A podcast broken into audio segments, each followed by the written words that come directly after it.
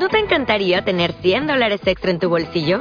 Haz que un experto bilingüe de TurboTax declare tus impuestos para el 31 de marzo y obtén 100 dólares de vuelta al instante. Porque no importa cuáles hayan sido tus logros del año pasado, TurboTax hace que cuenten. Obtén 100 dólares de vuelta y tus impuestos con 100% de precisión. Solo con Intuit TurboTax. Debes declarar para el 31 de marzo. Crédito solo aplicable al costo de la presentación federal con TurboTax Full Service. Oferta sujeta a cambios o cancelación en cualquier momento. 16. Henry me condujo al hospital a toda velocidad, utilizando la sirena para pasar con los semáforos en rojo. Ni ella ni yo despegamos los labios en todo el trayecto. En estos momentos estoy junto a la cama de Bonnie, mirándola al tiempo que ella me mira a mí. De nuevo me sorprende el gran parecido que guarda con su madre. Es increíble. Acabo de contemplar el vídeo de la muerte de Annie, pero ahora mismo me está mirando, viva a través de su hija.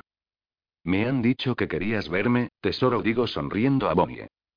La niña asiente, pero no dice nada. Comprendo que ahora mismo no dirá nada. La mirada ausente y conmocionada ha desaparecido de sus ojos, pero ahora reflejan otra expresión no menos profunda. Una expresión distante, impotente, intensa. Tengo que hacerte dos preguntas, tesoro. ¿Te parece bien? Bonnie me mira con recelo, aprensiva, pero asiente con la cabeza. Había dos hombres malos, ¿no es así? Bonnie me mira asustada. Le tiembla el labio. Pero asiente de nuevo. Sí. Muy bien, tesoro. Una última pregunta y no volveremos a hablar de ello de momento. ¿Viste la cara de alguno de ellos? Bonnie cierra los ojos. Traga saliva. Abre los ojos y niega con la cabeza. No. Suspiro. No me sorprende, pero me siento frustrada. Ya volveré sobre ello más tarde. Tomo la mano de Bonnie. Lo siento, cariño. Querías verme. No tienes que decirme lo que quieres si no puedes hablar. Pero puedes indicármelo. Bonnie sigue mirándome. Parece buscar algo en mis ojos, algo que la tranquilice. No puedo adivinar por su expresión si lo ha encontrado o no. Pero asiente con la cabeza. Luego alarga el brazo y toma mi mano. Espero unos momentos, pero ella no hace nada más. Entonces lo comprendo. ¿Quieres venir conmigo? Bonnie asiente de nuevo. En mi mente se agolpa un millar de pensamientos. Sobre que no estoy capacitada para cuidar de mí misma y menos de una niña. Que en estos momentos estoy ocupada en un caso y no puedo ocuparme de ella. Por más que pienso en esas cosas, ninguna tiene importancia. Sonrío y le aprieto la mano. Tengo que hacer unas cosas, pero en cuanto esté lista para marcharme de San Francisco vendré a recogerte. Bonnie sigue mirándome a los ojos. Al parecer ha encontrado lo que buscaba en ellos. Me aprieta la mano y luego la suelta, vuelve la cabeza sobre la almohada y cierra los ojos. Yo la observo durante unos instantes. Salgo de esa habitación sabiendo que ha ocurrido algo que ha cambiado mi vida. Me pregunto si es positivo o negativo, pero sé que ahora mismo eso es lo de menos. No se trata de si es positivo o negativo, sino de sobrevivir. Eso es lo que nos importa en estos momentos a Bonnie y a mí. Henry y yo nos dirigimos de nuevo al cuartel general de la policía de San Francisco. En el coche reina un denso silencio. ¿De modo que vas a llevártela? Me pregunta al cabo de un rato, rompiendo el silencio. Solo me tiene a mí. Quizás ella sea todo lo que tengo yo. Henry reflexiona sobre mis palabras. Esboza una pequeña sonrisa. Eso es bueno, Smokey. Muy bueno. No puedes dar a esa niña en adopción. Es demasiado mayor. Nadie la adoptaría. Me vuelvo para mirarla. Intuyo algo oculto en sus palabras, un trasfondo que no logro adivinar. Arrugo el ceño. Henry me dirige una mirada tensa. Luego se relaja y suspira. Yo era huérfana. Mis padres murieron cuando tenía cuatro años y me crié en un orfanato. En aquel entonces nadie quería adoptar a una niña china. La miro sorprendida y asombrada. No tenía ni idea. Ella se encoge de hombros. No es algo que comparta con mucha gente. No voy por ahí diciendo hola, me llamo Henry Chan y soy huérfana. No me gusta hablar de ello. Me mira, poniendo de relieve que este momento no es una excepción. Pero te diré que has hecho bien. Muy bien. Pienso en eso y comprendo que Henry tiene razón. Sí, tengo la sensación de haber hecho lo que debía. Me dijeron que Annie dejaba a la niña bajo mi custodia. Aún no he visto su testamento. ¿Es cierto que el asesino lo dejó junto a su cadáver? Sí.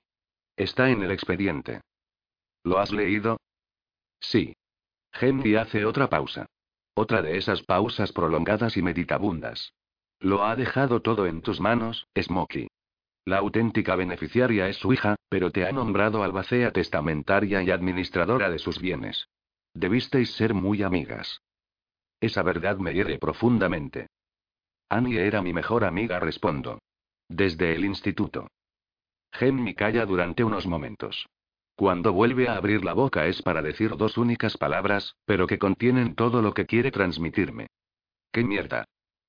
¿Qué mierda este puto mundo, la puta injusticia y lo que te ocurrió a ti, el asesinato de tu hija, el asesinato de tantos niños, que se vaya todo a la mierda hasta que esté muerto y enterrado y se convierta en polvo y desaparezca para siempre? Eso es lo que dice Henry. Gracias, respondo agradecida. 17. ¿Quieres la versión completa o la abreviada? Pregunta Alan abriendo la carpeta que contiene la autopsia. La versión abreviada. Por favor. Estos son los datos básicos. El asesino o los asesinos la violaron, antes y después de muerta. El asesino o los asesinos le infligieron unos cortes con una hoja afilada antes de que Annie muriera, la mayoría de ellos no fueron mortales. Es un suplicio, pero asiento con la cabeza para indicar a Alan que siga. La causa de la muerte es desangramiento. Annie murió desangrada debido a que le seccionaron la yugular. Alan echa un vistazo a una de las páginas que contiene la carpeta. Después de que muriera, y ellos terminaran de divertirse con su cadáver, le abrieron la cavidad torácica. Le extirparon los órganos internos y los colocaron en unas bolsas, que dejaron junto al cadáver. Alan me mira. La policía encontró todos los órganos, salvo el hígado. Probablemente se lo llevaron Tercia James en el silencio que se produce. O se lo comieron. Trato de reprimir un escalofrío al oír esas palabras. Estoy segura de que James tiene razón. El examen de las heridas indica que son semejantes a las causadas con un bisturí, lo cual encaja. Porque el forense dice que le extirparon los órganos con extremada habilidad. No solo se los quitaron, sino que sabían dónde se hallaban y cómo sacárselos intactos. No solo separaron el intestino delgado y el intestino grueso, sino que los dividieron en las partes que los integran. Tres en el caso del intestino delgado, cuatro en el del intestino grueso. Tras pensar en ello unos instantes, preguntó. ¿El asesino, perdona, los asesinos diseccionaron otros órganos de esa forma? Alan mira la carpeta y niega con la cabeza. No responde alzando la vista y mirándome. Lo hicieron para demostrar su habilidad. Eso está bien, contesto con tono sombrío. Leo me mira incrédulo. ¿Qué está bien? Alan se vuelve hacia él y responde a la pregunta que éste me ha hecho. Smokey se refiere a que es más fácil atrapar a esos tipos si cometen alguna equivocación. Si lo hicieron para demostrar su habilidad, significa que el asesinato en sí mismo no les bastaba. Querían atraer nuestra atención. Lo cual significa que no se andarán con tanta cautela como deberían. De modo que es más probable que cometan errores. Dicho de forma más simple, chico dice Calle, significa que están más chalados de lo que pensábamos, y eso aumenta las posibilidades de que metan la pata. Entiendo, responde Leo, pero muestra una expresión un tanto desconcertada mientras piensa en ello. Entiendo. Es difícil considerar el hecho de que dos psicópatas diseccionen unos órganos humanos como un elemento positivo. Supongo que Leo se pregunta si le merece la pena analizar el tema. Después de extirpar los órganos, prosigue Alan, dejaron la cavidad torácica abierta y ataron a Bonnie al cadáver. Cierra la carpeta. El forense no halló restos de semen, pero sí restos de látex en la vagina.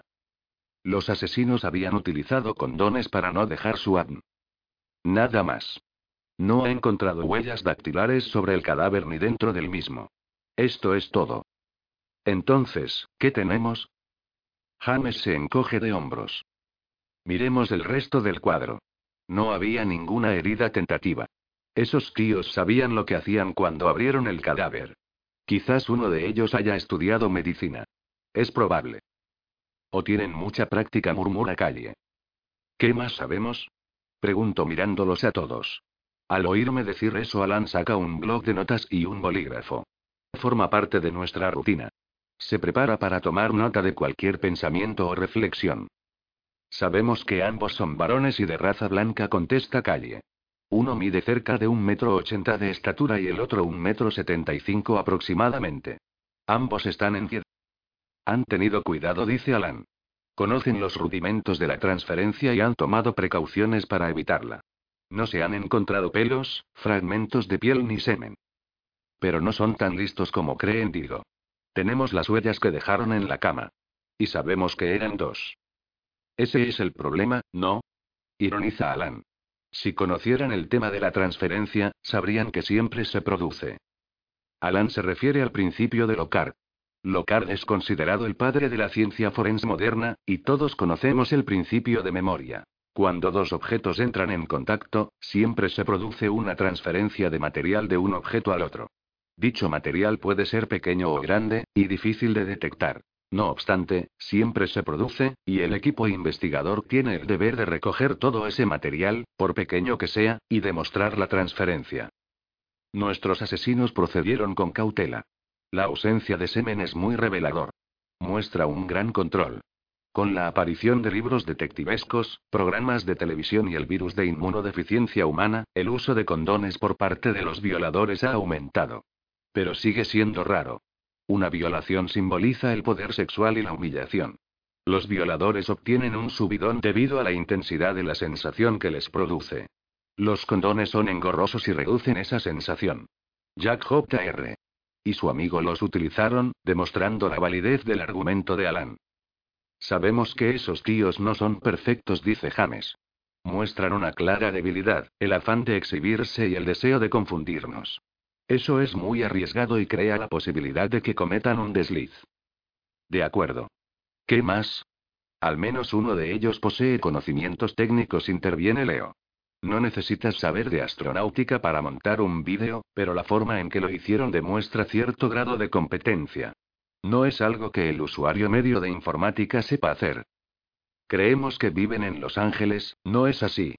Pregunta Calle. Yo me encojo de hombros. Nos basamos en esa premisa. Pero es algo que sospechamos, no que sepamos con certeza. Pero conocemos al tipo de víctima que eligen.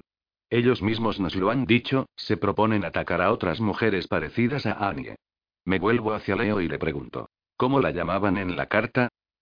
Una puta moderna de la superautopista de la información. ¿Qué os parece? ¿Cuántas mujeres de esas características existen? Leo tuerce el gesto.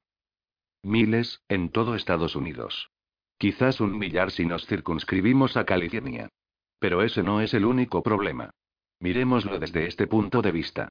Cada chica que tenga una página web es en principio una trabajadora independiente. Aunque algunas están sponsorizadas bajo el paraguas de una sola compañía, muchas hacen lo que su amiga Annie. Diseñan, mantienen y gestionan su propia página web. Es un negocio de una sola persona, con una sola empleada. Y no existe una cámara de comercio para ese negocio. Hay listas de ese tipo de páginas web en numerosos lugares, pero no existe un consorcio. Reflexiono sobre esta mala noticia. De pronto se me ocurre algo. De acuerdo, pero también podemos mirarlo desde otro punto de vista. En lugar de investigar a todas las personas metidas en este tipo de actividad, busquemos los lugares donde los asesinos pudieron haber hallado a Annie. Dice que hay unas listas de ese tipo de páginas web, ¿no es así? Leo asiente con la cabeza. No es probable que Annie figure en todas esas listas. Podemos buscar las listas en las que aparece y luego limitar el campo de acción a las otras mujeres que aparecen en ellas. Leo mueve de nuevo la cabeza, pero no para mostrar su conformidad. No es tan sencillo. ¿Y si los asesinos la encontraron utilizando un buscador? En tal caso, ¿qué palabra o frase utilizaron? Por otra parte, la mayoría de personas que tienen una página web como Annie crean webs reducidas, gratuitas, que contienen unas cuantas fotografías y un enlace con su página web principal. Como una muestra de la mercancía, para que si al cliente le apetece, entre en la tienda a comprarla. Los asesinos también pudieron haber hallado una página web de este tipo. Por no mencionar el hecho de que pudieron haber dado con Annie a través de ti, dice Calle como si le costara reconocerlo. Yo la miro indicando que coincido con ella. Tras lo cual emito un suspiro de desánimo. ¿De modo que la red no nos sirve de nada? No exageremos, contesta Leo. Podemos examinar la lista de suscripción de Annie. Las personas que pagaban para visitar su área reservada a los suscriptores. Eso me parece interesante. Alan asiente con la cabeza. De acuerdo, dice Alan. ¿No fue así como atraparon a los cabrones implicados en la pornografía infantil? Sí, responde Leo sonriendo. Existen muchas leyes y controles en lo referente al procesamiento de órdenes de pago mediante tarjetas de crédito. Las compañías mantienen archivos bastante precisos. Lo mejor es que la mayoría de ellas disponen de un control automático para verificar las señas de los usuarios. A la hora de registrarse las señas indicadas tienen que coincidir con las señas del titular de la tarjeta que consta en los archivos de las compañías. ¿Sabemos cuántos suscriptores tenía Annie? Aún no. Pero no será difícil averiguarlo. Necesitamos un mandamiento judicial, pero la mayoría de esas compañías no ponen reparos. No creo que tengamos ningún problema. Quiero que se ocupe de eso cuando regresemos, digo a Leo. Alan le ayudará a obtener la orden judicial. Consiga la lista y empiece a examinarla. También quiero que analice el ordenador de Annie en busca de cualquier cosa que pueda representar una pista. Quizás ella notó algo que le chocó y tomó nota de ello. De acuerdo. Investigaré también sus correos electrónicos. Dependiendo de quién sea su proveedor, es posible que guarden todavía unas copias de cualquier cosa reciente que no figure en su ordenador. Muy bien. Otra cosa tercia Henry. Los asesinos se tomaron muchas molestias para hacernos creer que solo había uno. Quizás esperaban confundirnos más tarde con el hecho de que son dos, respondo. No lo sé. Aún no he analizado ese extremo, digo meneando la cabeza. En última instancia, tenemos algo con que trabajar. Las huellas dactilares. ¿Ya las han analizado? Pregunto volviéndome hacia calle. Cuando terminemos aquí y regresemos a Los Ángeles enviaré las huellas a Afis y les pediré que las cotejen. Pueden cotejar un millón de huellas en un par de minutos, de modo que tardaremos unas pocas horas en tener resultados. Eso es lo que más nos alegra a todos. Podría ser muy sencillo. El AFIS, Sistema Automatizado de Identificación de Huellas, es una herramienta fantástica. Con suerte, atraparemos a esos tipos dentro de poco. Ocupémonos de eso enseguida. Smokey, ¿qué habéis deducido tú y James sobre los asesinos? Pregunta Calle. Sí, dínoslo, murmura Alan. Ambos me miran, aguardando. Yo sabía que me lo preguntarían. Siempre lo hacen. Me monté en el tren funesto y vi a los monstruos, al menos a uno. Calle y Alan quieren saber qué vi. Todo se basa en intuiciones y conjeturas, respondo. Alan hace un ademán de protesta. Vale, vale. Siempre nos das esa excusa tan tonta. Dínoslo de una vez. Yo le miro sonriendo, me reclino en la silla y fijo la vista en el techo. Cierro los ojos para recopilar todos los datos. Para aproximarme a los monstruos y percibir su olor. Constituyen una pequeña amalgama. Aún no los he separado. Son, muy listos. No es que se hagan los listos, sino que lo son. Al menos uno de ellos tiene estudios superiores. Miro a James. Posiblemente haya estudiado medicina. Él asiente con la cabeza. Procedieron sistemáticamente, lo planearon todo con precisión. Dedicaron muchas horas a estudiar los aspectos forenses para no omitir nada. Esta es una parte muy importante para ellos ya que el destripador fue uno de los asesinos en serie más famosos de la historia. ¿Por qué? Para empezar, nunca lograron atraparlo. Nuestros asesinos siguen sus pasos, en este y otros aspectos, imitándole. Ya que el destripador se burlaba de la policía, y ellos pretenden hacer lo mismo. Las víctimas del destripador eran prostitutas, y ellos persiguen a lo que consideran unas prostitutas modernas. Imagino que habrá otros paralelismos. El narcisismo probablemente sea uno de ellos, apostilla James. Yo asiento con la cabeza. Sí. Charlie arruga el ceño. ¿A qué os referís? Veamos, cuando conduces un coche, ¿tienes que pensar en ello? Le pregunto. No. Conduzco y punto. Bien, pero a Jack J.R. Y a su compinche no les basta con conducir. Necesitan admirar lo bien que conducen. Lo magistralmente que lo hacen. Ese tipo de narcisismo consiste en admirar lo que se hace al tiempo que se lleva a cabo la acción. Me encojo de hombros. Si uno se dedica a observarse mientras conduce, no puede estar atento a la carretera. De ahí las huellas que encontramos en la cama, dice James. No es un error insignificante. No estamos hablando de pelos o fibras. Estamos hablando de cinco huellas dactilares. Esos tipos estaban demasiado ocupados admirando lo listos que eran. Ya entiendo, responde Charlie. Cuando dije que constituían una amalgama, no es del todo cierto. Frunzó los labios mientras reflexionó.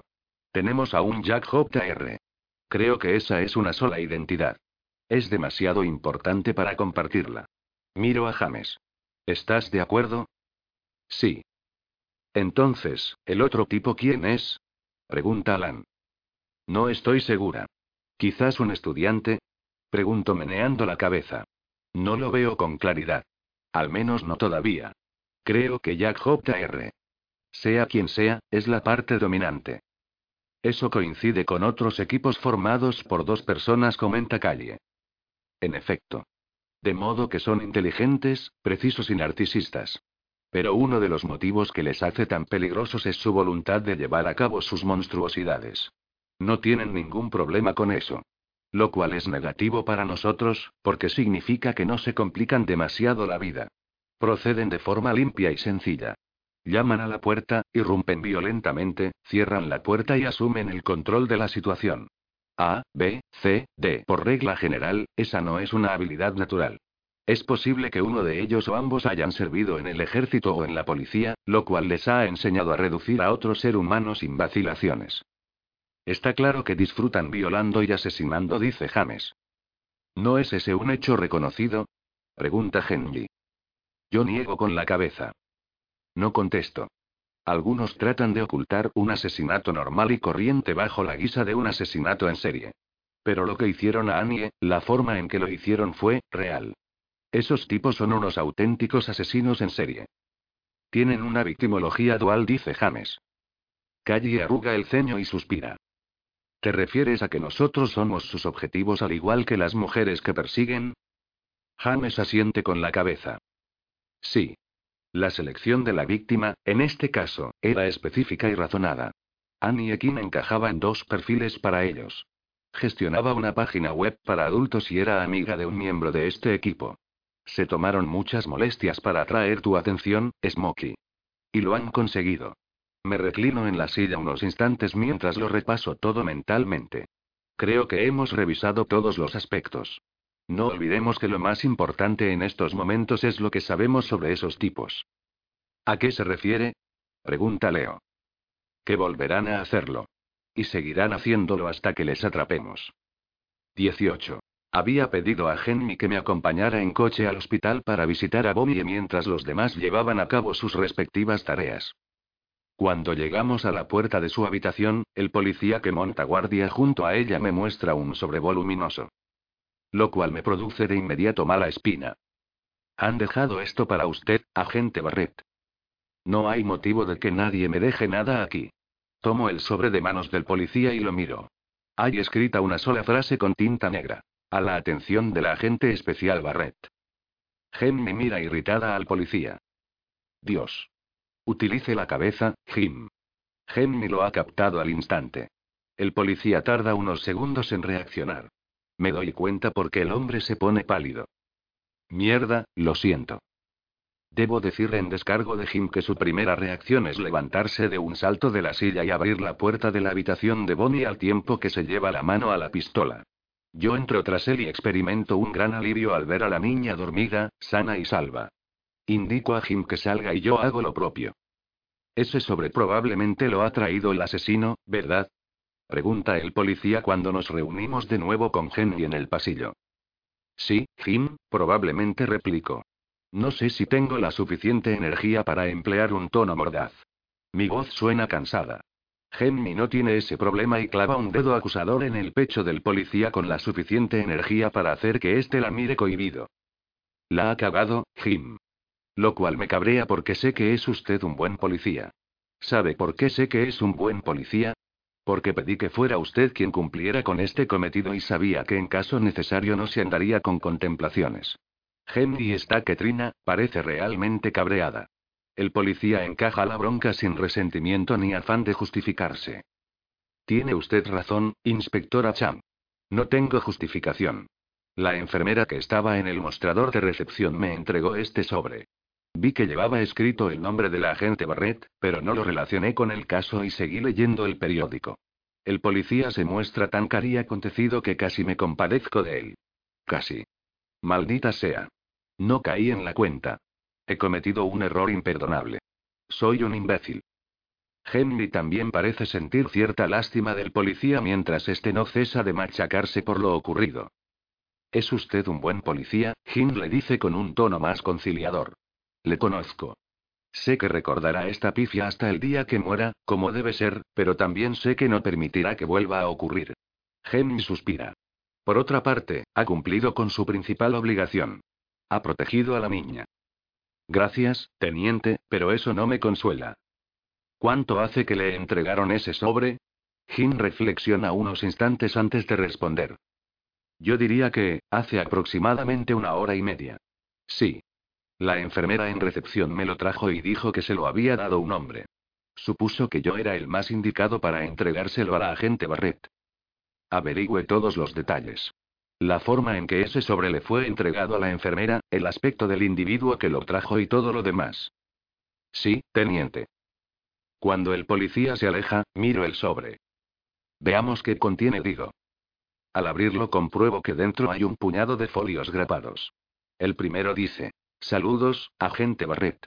Lo cual es suficiente de momento. Es del asesino. De los asesinos digo a Henry. Maldita sea.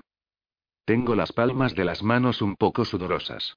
Comprendo que necesito leer lo que contiene el sobre, pero temo la próxima revelación de este asesino.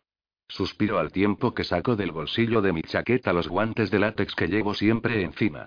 Después de enfundármelos, saco del sobre los folios grapados. El primero de ellos es una carta. Saludos, agente Barrett. Deduzco que a estas alturas usted y su equipo han comenzado a investigar el caso. ¿Les ha gustado el vídeo que dejé para ustedes? La música que seleccioné me pareció muy apropiada. ¿Cómo está la pequeña Bonnie? ¿Sigue gritando y llorando, o se ha quedado muda? De vez en cuando me lo pregunto. Salud de la de mi parte. La mayoría de mis pensamientos se centran, como es lógico, en usted. ¿Cómo va su proceso de curación, agente Barrett? ¿Sigue durmiendo desnuda? ¿Con una cajetilla de cigarrillos en la mesita situada a la izquierda de la cama? Sí, he estado en su casa, y debo decirle que cuando duerme habla en voz alta. Será cabrón. Murmura Henry.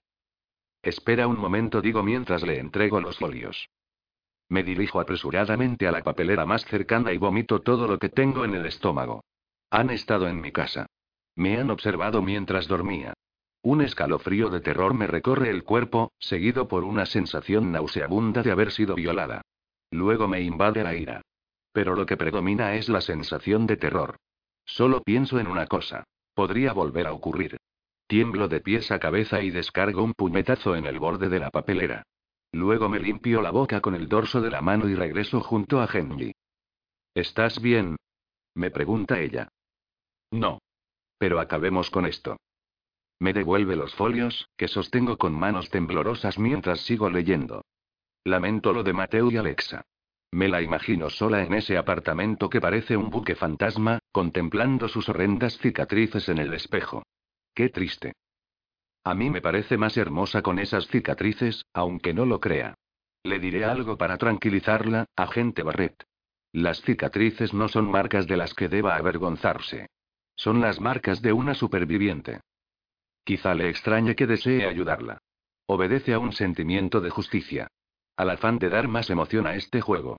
En el mundo existen muchas personas capaces de perseguirme, pero estoy convencido de que usted es la mejor. He tratado de hacer que se reincorpore a su trabajo. Solo queda una cosa, una última puntada. Un cazador necesita un arma, agente Barrett, y usted ni siquiera es capaz de empuñar la suya. Es preciso subsanar ese fallo, equilibrar el juego. Lea el informe que adjunto, que estoy convencido que constituye el meollo del problema que usted parece. Quizá le deje también una cicatriz, pero tenga presente que es preferible una cicatriz que una herida abierta, que no ha cerrado. Desde el infierno, Jack J.R. Doy la vuelta al folio y tardo unos segundos en comprender lo que pone. De pronto todo cuanto me rodea se hace silencioso y empieza a girar lentamente. Veo que Henry me dice algo, pero no oigo sus palabras. Siento un frío cada vez más intenso. Los dientes me castañetean, me echo a temblar y el mundo comienza a girar a mi alrededor. El corazón me late aceleradamente, y de pronto el sonido se restablece con la caótica violencia de un trueno. Pero sigo estando helada. Smokey.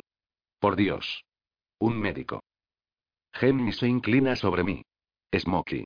Di algo. Ojalá pudiera, Henry. Pero estoy helada, el mundo está helado y el sol también. Todo y todo el mundo están muertos, muertos o agonizando. Porque el asesino tiene razón. Al leer ese papel lo he recordado. Es un informe de balística. El párrafo que el asesino ha subrayado dice, los análisis de balística demuestran sin lugar a dudas que la bala extraída del cadáver de Alexa Barrett proviene de la pistola del agente Barrett, yo disparé contra mi hija. Oigo un sonido y me asombra comprobar que lo emito yo. Es un alarido que comienza con tono grave y va ascendiendo escala tras escala hasta hacerse lo suficientemente agudo para partir un cristal. Permanece flotando en el aire, como el vibrato de una cantante de ópera, eternizándose. De pronto todo se vuelve negro. Gracias a Dios. 19. Me despierto postrada en una cama de hospital. Calle está a mi lado. No hay nadie más. Cuando le miro a la cara, lo comprendo todo. Tú lo sabías. Sí, cariño responde. Lo sabía. Vuelvo la cabeza. No me había sentido tan apática, tan agotada, desde que me desperté en el hospital después de la noche con Sans. ¿Por qué no me lo dijiste? No sé si mi voz denota ira. Ni me importa. El doctor Ilsteag me pidió que no te lo dijera. Creía que aún no estabas preparada. Yo estaba de acuerdo. Y sigo pensando lo mismo. ¿De veras? ¿Acaso crees saberlo todo sobre mí? Pregunto con tono seco. La ira es palpable, una ira ardiente, venenosa. Calle no se inmuta. Lo único que sé es que estás viva. No te metiste el cañón de la pistola en la boca y apretaste el gatillo. No me arrepiento de nada, cielo. Prosigue en voz baja. Lo cual no significa que no me doliera, Smokey. Sabes que quería mucho a Alexa. Me vuelvo de nuevo hacia ella y la miro. Mi ira se desvanece en el acto. No te culpo. Ni a él. Quizá tuviera razón. ¿Por qué lo dices, cielo? Me encojo de hombros. Estoy muy cansada. Porque ahora lo recuerdo todo. Pero no quiero morir. Me estremezco al sentir un dolor que me recorre todo el cuerpo. Me siento como si los hubiera traicionado, calle. Tengo la sensación de que si deseo seguir viviendo significa que no les quería tanto como pensaba.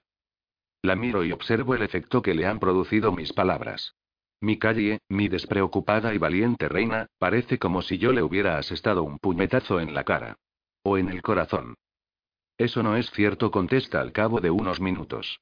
El hecho de que tú sigas viviendo y ellos hayan muerto no significa que no les quisieras. Solo significa que ellos murieron y tú sobreviviste. Tomo nota de esa frase tan profunda para reflexionar sobre ella más tarde. Me doy cuenta de que vale la pena. Es curioso, digo. Siempre he conseguido dar en la diana con una pistola. Siempre he tenido esa facilidad.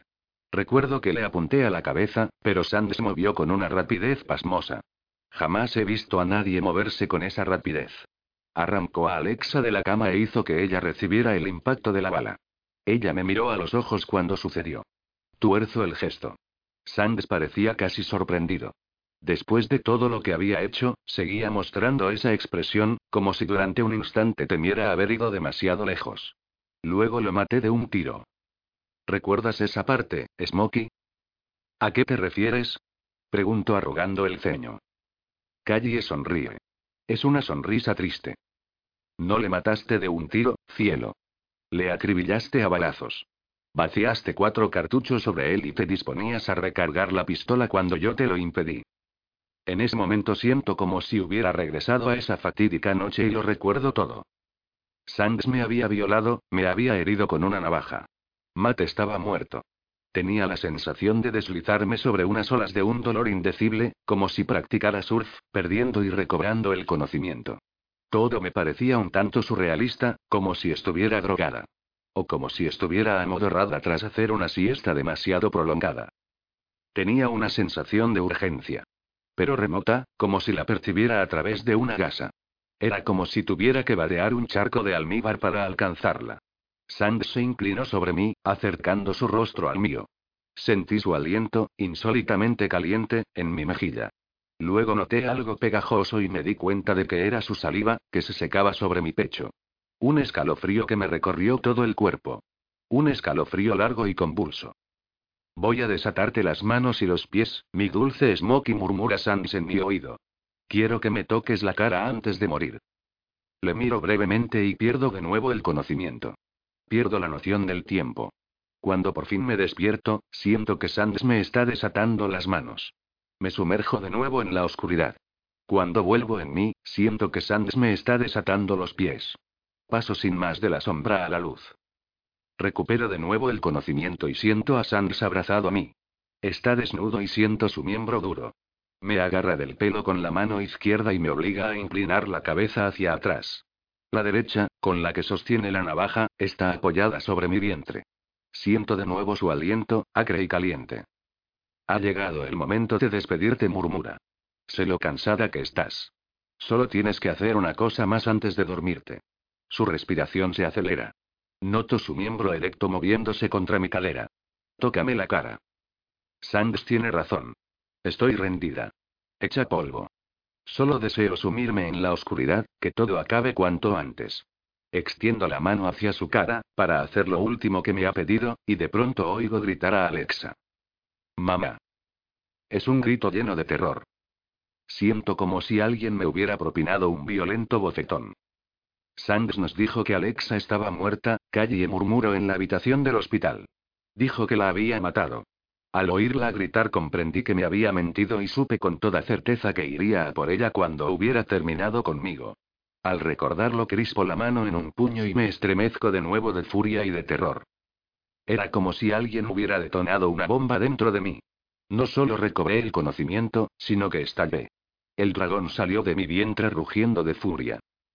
Golpeé a Sands en la cara y sentí su nariz al partirse debido al impacto. Él lanzó un alarido y yo aproveché para saltar de la cama y acercarme a la mesita de noche donde guardaba mi pistola. Pero Sands reaccionó con la agilidad de una bestia salvaje. Sin titubeos. Saltó al suelo y echó a correr hacia la puerta del dormitorio. Oí sus pasos sobre el parqué del pasillo, dirigiéndose hacia el cuarto de Alexa. Me puse a gritar. Sentía como si me abrasara, como si todo estuviera ardiendo, como si la adrenalina me quemara con una intensidad lacerante. El tiempo había cambiado. No se había detenido, sino a la inversa. Se había acelerado. Discurría con mayor rapidez que el pensamiento. Tomé mi pistola y eché a correr por el pasillo hacia el cuarto de Alexa como teletransportada, como a través de unos fogonazos en lugar de sobre mis pies. Debí correr a toda velocidad, porque alcancé a Sands cuando se disponía a entrar en el cuarto de mi hija. Entonces la vi, postrada en la cama, tras conseguir aflojar la mordaza con que éste le había tapado la boca. Recuerdo que pensé, buena chica. Mamá. Gritó Alexa de nuevo, con los ojos desmesuradamente abiertos, con las mejillas rojas, sobre las que rodaban unos torrentes de lágrimas. En esos momentos yo era la bestia feroz. Alcé la pistola sin titubeos y la apunté a la cabeza de Sands. Entonces se produjo el horror. Un horror permanente, incesante, como si se hubiera desatado el infierno en la tierra. En ese instante me pongo a gritar. Unos gritos continuos, incesantes, como si se hubiera desatado el infierno en la tierra. Disparo contra Sans una y otra vez, decidida a tirotearlo hasta que me quede sin munición, y de pronto. Dios mío, calle. Exclamo con los ojos llenos de lágrimas. Dios, Dios, Dios, cuánto lo siento. Calle me toma de la mano y sacude una vez la cabeza. No le des más vueltas, Smokey dice apretándome la mano con tal fuerza que casi me hace daño. Lo digo en serio. No estabas en tus cabales. Recuerdo haber oído a Calle irrumpir violentamente en mi apartamento y verla aparecer empuñando la pistola. Recuerdo que avanzó hacia mí con exagerada cautela, diciéndome que soltara el arma. Al verla acercarse a mí grité. Sabía que quería arrebatarme la pistola y no podía dejar que lo hiciera. Quería apoyarla en mi sien y saltarme la tapa de los sesos, matarme. Merecía morir por haber matado a mi hija. De modo que hice lo único que me pareció que tenía sentido. Apunté a Calle con la pistola y disparé. Por suerte el cargador estaba vacío. Recuerdo ahora que ella no se detuvo, sino que siguió avanzando hacia mí hasta aproximarse lo bastante para quitarme la pistola, que arrojó a un lado. A partir de ahí apenas recuerdo nada. Pude haberte matado, murmuró. va replica sonriendo de nuevo. Es una sonrisa un tanto triste, pero deja entrever a la calle bromista que conocemos. Me apuntabas a la pierna. Calle digo con tono de reprimenda, aunque suavemente. Lo recuerdo bien. No te apuntaba a la pierna, sino al corazón. Ella se inclina hacia adelante y me mira a los ojos. Me fío de ti más que de ninguna persona en el mundo, Smokey. Y eso no ha cambiado. No sé qué más puedo decirte. Salvo que no volveré a hablar de esto contigo. Cierro los ojos. ¿Quién más lo sabe? Pregunto. Silencio. Yo. El equipo. El director adjunto Jones. El doctor Ilstead. Nadie más. Jones no quiere que trascienda. Pero yo no me lo creo. Los otros también lo saben. Intuyo que Calle tiene algo más que decirme. ¿Qué ocurre? En fin, creo que debes saberlo. El doctor Ilstead es la única persona que sabe cómo reaccionaste al averiguar hoy lo ocurrido. Aparte de Henry y el resto del equipo. ¿No se lo has dicho al director adjunto Jones? No responde Calle meneando la cabeza. ¿Por qué? Me suelta la mano. Parece turbada, lo cual no es frecuente en ella. Se levanta y comienza a pasearse por la habitación. Me temo, todos nos tememos, que si se lo decimos no permitirá que te reincorpores al trabajo. Nunca más. Sabemos que eres tú quien debe decidirlo, pero queríamos que tuvieras otras opciones. ¿Todos accedieron a ello? Calle duda unos instantes. Todos menos James. Dice que quiere hablar primeramente contigo. Yo cierro los ojos. En estos momentos, James es la última persona con quien deseo hablar. Sin la menor duda, la última. De acuerdo, digo con un suspiro de resignación. Dile que pase. Aún no sé qué decisión tomar, calle. Solo sé que quiero volver a casa. Quiero ir a recoger a Bonnie, marcharme a casa y tratar de resolver esto. Necesito poner en orden mis ideas de una vez por todas, de lo contrario estoy acabada. Tú y los otros podéis seguir cotejando las huellas en Afis y todo lo demás. Yo necesito irme a casa. Calle fija la vista en el suelo y luego la alza para mirarme. Lo entiendo. Lo pondré todo en marcha. Acto seguido se encamina hacia la puerta, pero cuando la alcanza, se detiene y se vuelve hacia mí. Creo que debes tener en cuenta una cosa, cielo. No conozco a nadie que sepa manejar una pistola como tú. Es posible que cuando me apuntaste con la tuya apretaras el gatillo porque sabías que el cargador estaba vacío. Con esto Calle me guiña el ojo y sale de la habitación. Es posible, repito. Pero no lo creo.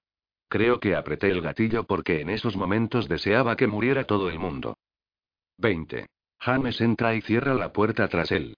Se sienta en una silla junto a mi cama. Está callado, y no consigo adivinar sus pensamientos. En cualquier caso, jamás lo he conseguido.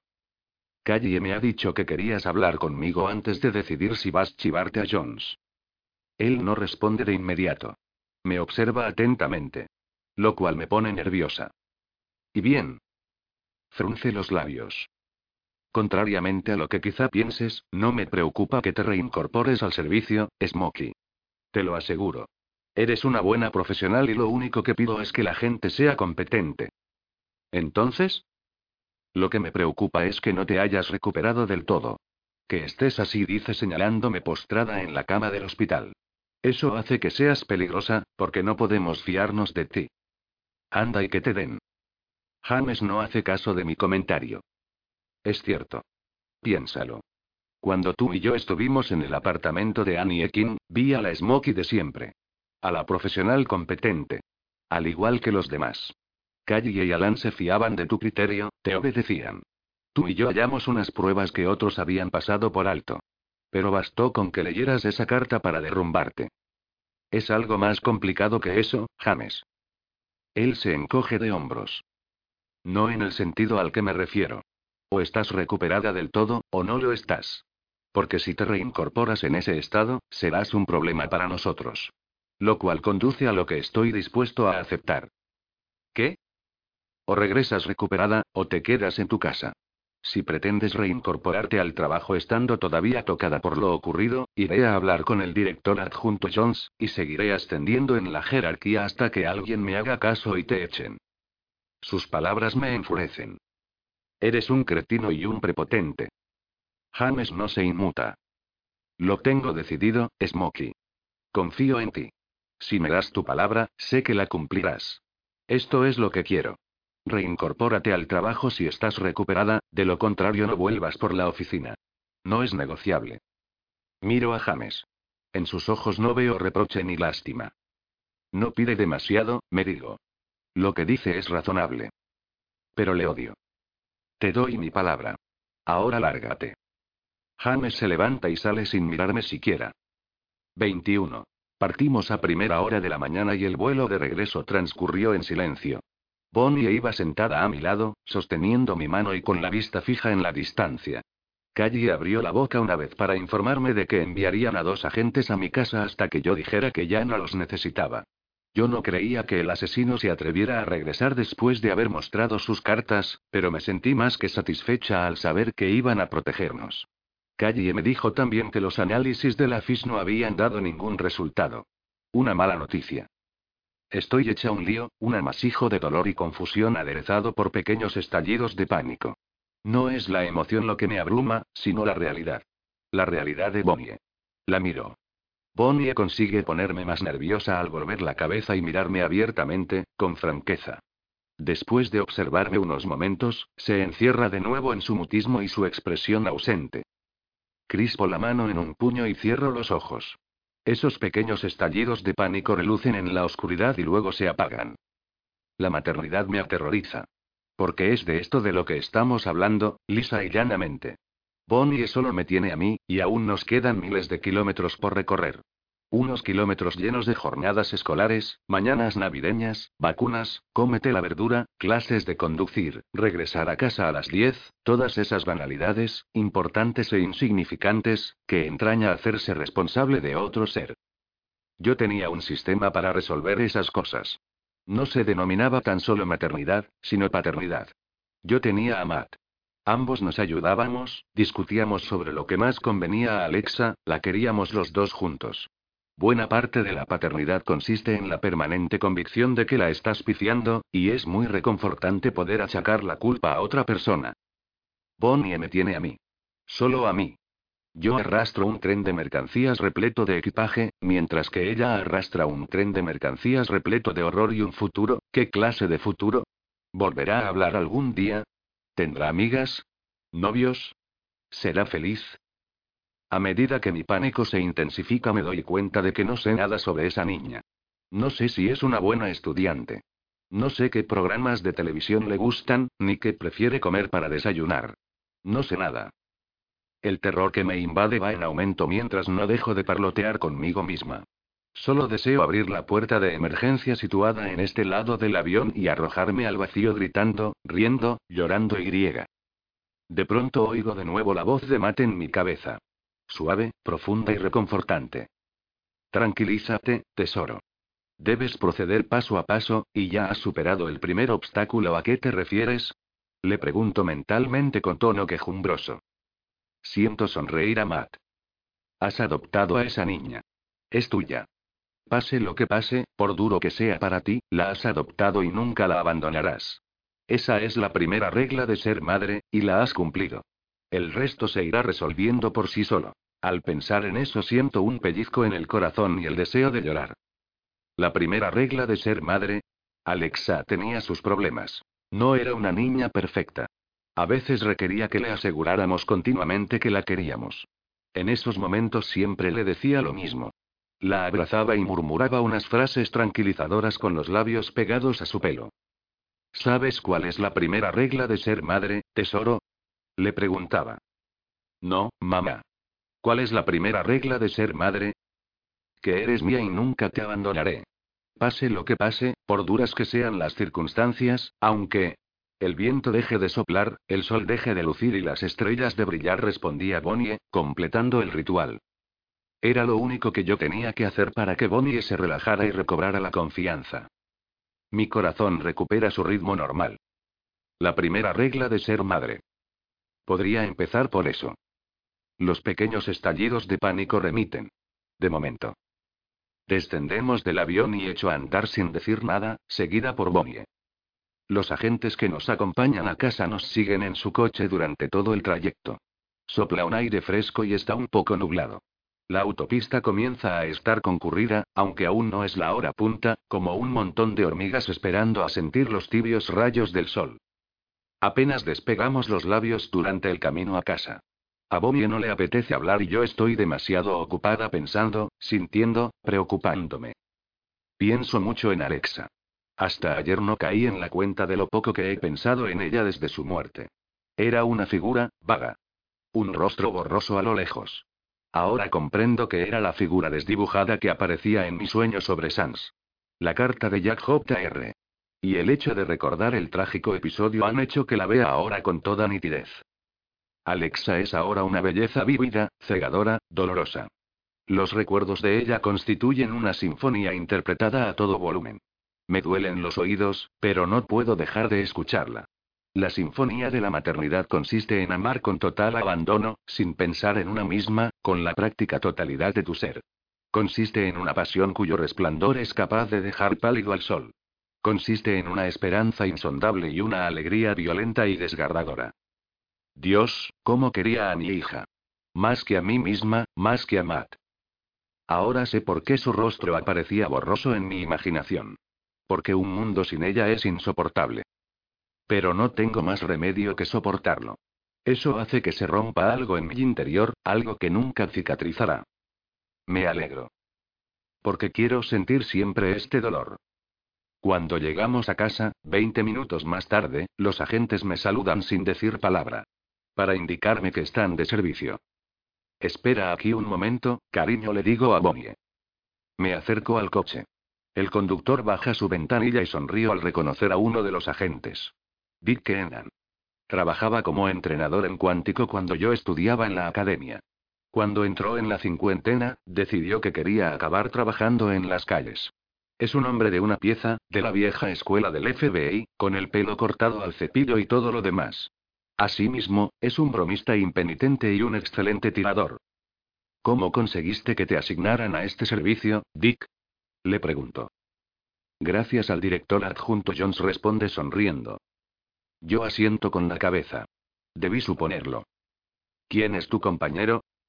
El otro agente es más joven, más joven que yo. Acaba de empezar y está encantado de ser un agente del FBI. Le gusta la perspectiva de pasarse el día sentado en un coche sin dar golpe. Aníbal Chance dice sacando la mano a través de la ventanilla para que yo se la estreche. ¿Aníbal? Pregunto sonriendo. El joven se encoge de hombros. Tengo la impresión de que es un tipo amable.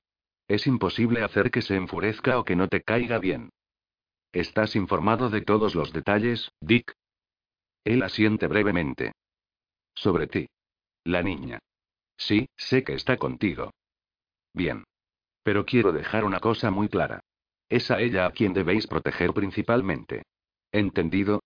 Si tenéis que elegir entre seguirla a ella o a mí, quiero que la vigiléis a ella.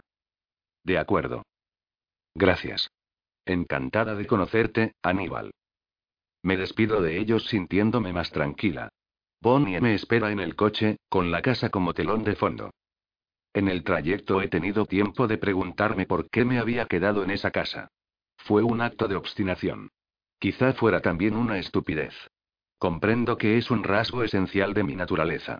Es mi hogar. Si cediera al impulso de mudarme, perdería sin duda una parte de mí misma. Aquí hay tigres, es cierto. Pero no estaba dispuesta a mudarme. Estamos en la cocina, y el siguiente paso se me ocurre de forma espontánea. ¿Tienes hambre, tesoro? Pregunto a Bonnie. Ella me mira y asiente con la cabeza. Yo asiento también, satisfecha. La primera regla de ser madre. Amor. La segunda regla de ser madre. Alimenta a tus hijos. Veamos qué hay en la nevera.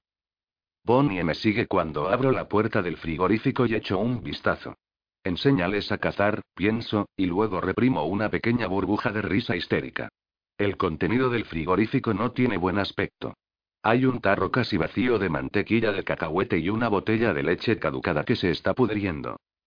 Lo siento, pequeña. Tendré que ir a comprar algo de comer, digo frotándome los ojos y conteniendo un suspiro. Estoy agotada. Pero esta es una de las realidades de ser madre. No es una regla, sino una ley natural. Son tus hijos, eres responsable de ellos. Si estás cansada, paciencia, porque los niños no pueden conducir y no tienen dinero. Ánimo, me digo. Miro a Bonnie sonriendo. Vamos a llenar la nevera. Ella me mira de nuevo con esa expresión de franqueza, seguida por una sonrisa. Y asiente con la cabeza. Vamos, digo cogiendo el bolso y las llaves. En marcha. Yo había pedido a Keenan y a Shants que se quedaran en mi casa. Puedo cuidar de mí misma, y era más importante para mí tener la certeza de que no había nadie esperándonos cuando regresáramos. Bonnie y yo avanzamos por los pasillos del supermercado Ralphs. Es el sistema moderno de ir en busca de alimento. Muéstrame lo que quieres que compre, tesoro, porque no sé lo que te gusta. Sigo a Bonnie empujando el carrito de la compra mientras la niña se desliza por el suelo, en silencio y atenta. Cada vez que señala algo, lo tomo y examino unos momentos, asimilándolo en mi subconsciente. Oigo una voz estridente y profunda en mi cabeza. Macarrones con queso, dice la voz. Espaguetis con salsa boloñesa, en ningún caso con champiñones, so pena de muerte. Cheetos, los picantes. Son los mandamientos de lo que le gusta de Bonnie, lo cual me permite conocerla mejor. Es importante. Tengo la sensación de que un mecanismo oxidado, chirriante y cubierto de polvo comienza a agitarse en mi interior, poniéndose lentamente en marcha. Amor, protección, macarrones con queso, todo ello es justo y natural. Es como montar en bicicleta, oigo murmurar a Matt. Quizá respondo también con un murmullo. Estoy tan ocupada hablando conmigo misma que no me doy cuenta de que Bonnie se ha detenido y por poco la atropello con el carrito.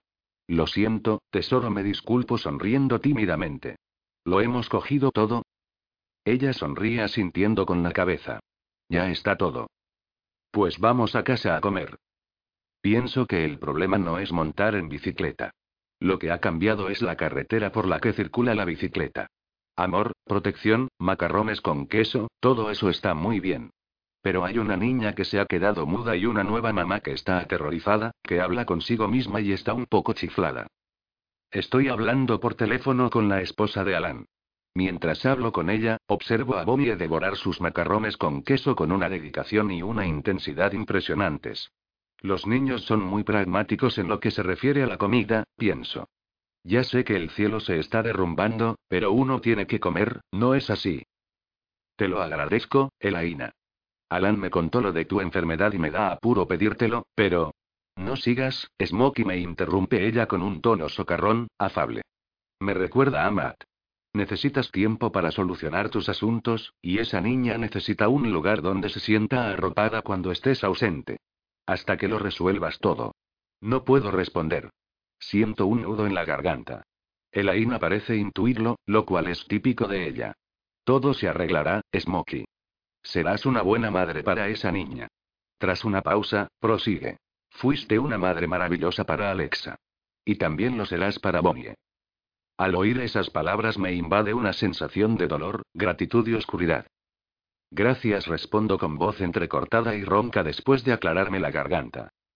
No hay ningún problema. Llámame cuando quieras que te eche una mano. Elaina no me exige otra respuesta y cuelgo. Siempre ha sido una experta en materia de empatía. Había accedido a cuidar de Bonnie cuando yo necesitara una canguro. Sin vacilar, sin hacer preguntas. No estás sola, cariño, musita Matt. Quizá sí respondo en un murmullo. O quizá no. De repente suena mi móvil, sobresaltándome e interrumpiendo mi conversación con un fantasma. Me apresuro a responder.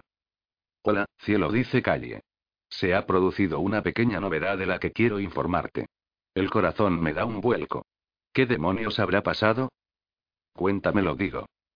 El asesino colocó unos transmisores ocultos en la consulta del doctor Ilstead. ¿Qué? Pregunto frunciendo el ceño. ¿No te chocó las cosas que Jack J.R. te decía en su carta? ¿No te preguntaste cómo las había averiguado? Silencio. Estoy estupefacta, no puedo articular palabra. No, no me lo había preguntado. Cielo santo, calle. No se me ocurrió. Joder. Me siento mareada. ¿Cómo es posible? No te culpes por ello. Con todo lo sucedido, a mí tampoco se me ocurrió. Dale las gracias a James por haber pensado en ello. Calle hace una pausa. ¿Es posible que haya pronunciado las palabras gracias y James en la misma frase? La oigo emitir un sonido como si se estremeciera. Dame los detalles, replico con tono seco e impaciente. En estos momentos no me apetece bromear y estoy demasiado cansada para disculparme por ello. El asesino instaló dos transmisores en la consulta del doctor Ilstead, funcionales pero no de alta gama, dice Calle, dándome a entender que no son unos artilugios súper sofisticados y probablemente es imposible averiguar dónde fueron adquiridos. Ambos eran activados mediante un mando a distancia. Transmitían por vía inalámbrica a una minúscula grabadora colocada en el armario de la limpieza. Lo único que tenía que hacer el asesino era averiguar el día y la hora en que acudías a la consulta del doctor Ilstead, cielo. Podía activar los transmisores y recoger las grabaciones más tarde. Experimento la sensación de haber sido violada, una potente descarga eléctrica. ¿Ha estado escuchando el asesino lo que yo le contaba al doctor Ilstead sobre Alexa y Matt? Tomando nota de mis flaquezas. Me invade una furia tan abrumadora que temo desmayarme o vomitar.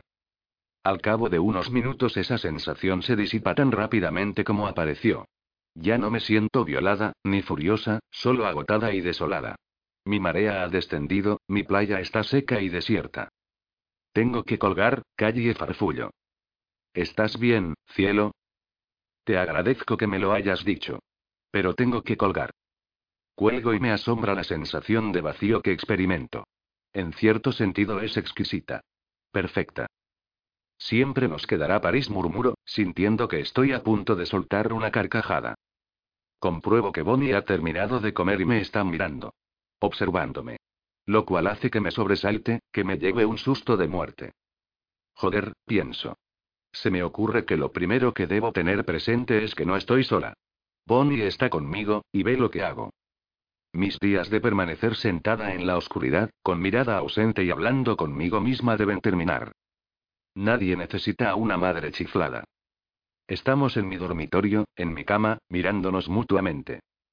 ¿Qué te parece, tesoro? ¿Te gusta? Bonnie mira a su alrededor, pasa la mano sobre la colcha y luego sonríe, asintiendo con la cabeza. Yo también sonrío. Perfecto. Pensé que quizá te gustaría dormir aquí conmigo, pero si no quieres, lo comprendo. Ella me toma de la mano y menea la cabeza como una muñeca de trapo. Es un sí rotundo. Genial. Tengo que hablar contigo sobre algunas cosas, Bonnie. ¿Te parece bien?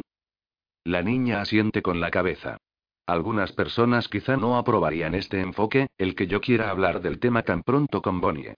No estoy de acuerdo. En este caso actúe instintivamente, y algo me dice que debo ser sincera con esta niña si no quiero pifiarla. Lo primero que debo decirte es que cuando duermo, la mayoría de las veces, tengo pesadillas. A veces me aterrorizan, y me despierto gritando. Espero que no suceda durmiendo tú aquí conmigo, pero es algo que no puedo controlar. Si ocurre, no quiero que te asustes. Bonnie escruta mi rostro. Luego sus ojos se posan en la fotografía que hay en mi mesita de noche. Es una fotografía de Matt, Alexa y yo, sonriendo, sin saber que la muerte aguardaba. Bonnie la contempla unos momentos y luego me mira arqueando las cejas. Tardo unos instantes en comprender. Sí, las pesadillas que tengo se refieren a lo que les ocurrió a ellos. Bonnie cierra los ojos. Alza la mano y se da unos golpecitos en el pecho. Luego abre los ojos y me mira. Tú también. De acuerdo, tesoro, haremos un trato. Ninguna de nosotras nos asustaremos si la otra se despierta gritando. Bonnie sonríe. Durante unos momentos pienso en lo surrealista que es esta escena. No estoy hablando con una niña de 10 años sobre ropa, música o pasar un día en el parque. Estoy haciendo un pacto con ella sobre la posibilidad de despertarnos gritando durante la noche. Lo siguiente, me resulta un poco más difícil. No he decidido si voy a seguir con mi trabajo. Mi trabajo consiste en atrapar a gente mala, gente que hace cosas como lo que le hicieron a tu madre. Quizá me entristezca seguir haciendo ese trabajo. ¿Comprendes? Bonnie asiente con gesto sombrío. Por supuesto que lo comprende. Aún no lo tengo decidido. Si lo dejo, tú y yo acordaremos lo que voy a hacer a partir de ahora. Si no lo dejo, no podré tenerte conmigo todo el rato. Tendré que dejarte al cuidado de otra persona mientras trabajo. Pero te prometo que en tal caso, me aseguraré de que la persona que vaya a cuidarte te guste. ¿Te parece bien? Bonnie asiente con cierto recelo. Empiezo a captar sus reacciones. Ese gesto de asentimiento dice sí, pero con reservas. Una cosa más, tesoro. Creo que es lo más importante, de modo que escúchame con atención. Tomo su mano y la miro a los ojos. Si quieres, puedes quedarte conmigo. Para siempre. Jamás te abandonaré. Te lo prometo. La cara de Bonnie muestra la primera emoción que he observado en ella desde que la vi postrada en la cama del hospital. Su carita se crispa, abrumada por el dolor. Las lágrimas ruedan por sus mejillas. Yo la abrazo, acunándola mientras llora en silencio. La estrecho con fuerza mientras murmuro unas palabras de consuelo con los labios pegados en su pelo, pensando en Annie, Alexa y la primera regla de ser madre. Al cabo de un rato Bonnie deja de llorar. Pero sigue abrazada a mí, con la cabeza apoyada en mi pecho. Por fin deja de sorberse los mocos y se aparta, enjugándose la cara con las manos. Luego me mira con la cabeza ladeada, fijamente. Observa mis cicatrices. Yo me sobresalto cuando siento su mano en mi rostro. Bonnie me toca las cicatrices con tremenda ternura, delicadamente. Empezando por la que tengo en la frente, desliza los dedos hacia abajo, hasta tocarme el póndulo. Sus ojos se llenan de lágrimas y apoya la palma de la mano en mi mejilla. Luego vuelve a abrazarme. Esta vez es ella la que me abraza con fuerza. Curiosamente, no siento deseos de romper a llorar como Bonnie. Durante unos segundos experimento una sensación de paz, de consuelo. Siento un poco de calor en esa parte de mí que se congeló hoy en el hospital. Me aparto y la miro sonriendo. Menudo par estamos hechas, digo. Bonnie sonríe divertida. Sé que es una sonrisa momentánea. Sé que cuando aflore el dolor que siente será como un maremoto. Pero es bonito verla sonreír. Escucha, volviendo a lo que te he dicho sobre si voy a seguir con mi trabajo o no. Esta noche tengo que hacer una cosa. ¿Quieres venir conmigo? Bonnie asiente con la cabeza. Por supuesto que sí. Sonrío de nuevo y le pellizco en la barbilla. Pues andando. Nos dirigimos en coche a un campo de tiro situado en San Fernando Valley. Le echo un vistazo antes de apearme del vehículo, haciendo acopio de valor. Es un edificio funcional, con desconchones en el muro de la fachada y unas ventanas que probablemente nadie ha lavado nunca. Es como una pistola, pienso. Una pistola puede estar llena de arañazos y haber perdido su brillo. Pero lo único que importa es un hecho elemental. ¿Sigue siendo capaz de disparar una bala? Con este destartalado edificio ocurre lo mismo. Aquí acuden a entrenarse propietarios de pistolas que se lo toman muy en serio. Me refiero a hombres, y mujeres, que se pasan la vida utilizando pistolas para matar a personas o imponer el orden. Personas como yo. Miro a Bobby esbozando una media sonrisa. ¿Estás preparada? preguntó. La niña asiente con la cabeza. Pues andando. Conozco al dueño. Es un ex marine francotirador, con unos ojos que expresan calor pero que en el fondo son puro hielo. Al verme exclama con voz atronadora. Smokey. ¿Cuánto tiempo sin verte? Yo sonrío, indicando mis cicatrices. Tuve un desgraciado accidente, ya. Él mira de Bonnie sonriendo. Pero Bonnie no le devuelve la sonrisa. ¿Quién es esta niña? Se llama Bonnie. Yash siempre ha tenido un buen ojo para captar a la gente. Se da cuenta de que a la pequeña le ocurre algo y no insiste en preguntarle cómo está y esas cosas. Se limita a sentir con la cabeza y me mira con las manos apoyadas en el mostrador. ¿Qué necesitas esta noche? Esa Glock digo señalando la pistola. Y un cargador. Y unos protectores de los oídos para la niña y para mí. Muy bien. Yash toma la pistola del estante y deposita un cargador junto a ella. Luego nos entrega unos protectores para los oídos. Tengo las manos sudorosas. Necesito un favor, Jazz. Necesito que lleves la pistola al puesto de tiro y que la cargues. Él me mira con expresión inquisitiva. Me sonrojo de vergüenza.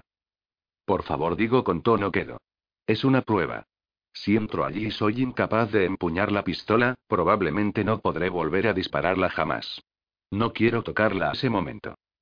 Noto que Jazz me observa con unos ojos cálidos y fríos al mismo tiempo. Por fin gana el lado cálido. No hay ningún problema, Smokey. Dame unos segundos. Gracias. Te lo agradezco mucho. Tomo los protectores de los oídos y me arrodillo delante de Bonnie. Tenemos que ponernos estas cosas en el puesto de tiro. Cuando un arma se dispara hace un ruido tremendo. Si no te los pones, te duelen los oídos. Bonnie asiente y extiende la mano. Le entrego los protectores y se los pone. Yo hago lo mismo. Seguidme, indica Jazz con un gesto. Atravesamos la puerta y entramos en el campo de tiro. De inmediato percibo ese olor característico. Un olor a humo y a metal. No existe ningún olor comparable a este. Me alegra comprobar que el campo de tiro está desierto. Explico a Bomia que tiene que permanecer al fondo de la sala, junto a la pared. Jazz me mira y coloca el cargador en la pistola. Esta vez sus ojos expresan frialdad, pero luego me sonríe y regresa a la recepción de la tienda. Sabe que deseo estar sola. Me vuelvo y sonrío a Bonnie. La niña no me devuelve la sonrisa, sino que me observa muy seria. Comprende que voy a hacer algo importante para mí y se lo toma con la seriedad que requiere el momento. Tomo la diana con forma humana y la fijo a la pieza que la sujeta. Oprimo el botón y observo cómo se desliza hacia el fondo del campo de tiro, hasta que adquiere el tamaño de un naipe. El corazón me late aceleradamente. Estoy temblando y sudando al mismo tiempo. Miro la Glock. Una herramienta negra, reluciente, mortífera. Algunos se quejan de que exista, otros la consideran un objeto hermoso. Yo siempre la he considerado una extensión de mí misma. Hasta que me traicionó. Es una Glock modelo 34. Tiene un cañón de 13 centímetros y medio y pesa 935 gramos cuando está cargada. Dispara balas de 9 milímetros y el cargador almacena 17 proyectiles. La resistencia del disparador, sin modificar, es de algo más de 2 kilos. Conozco todos estos datos técnicos como conozco mi estatura y mi peso. La cuestión que se plantea ahora es si ese Mirlo y yo podemos llevarnos bien. Alargo la mano hacia la pistola. Estoy empapada en sudor. Me siento mareada. Aprieto los dientes, forzándome a seguir alargando la mano.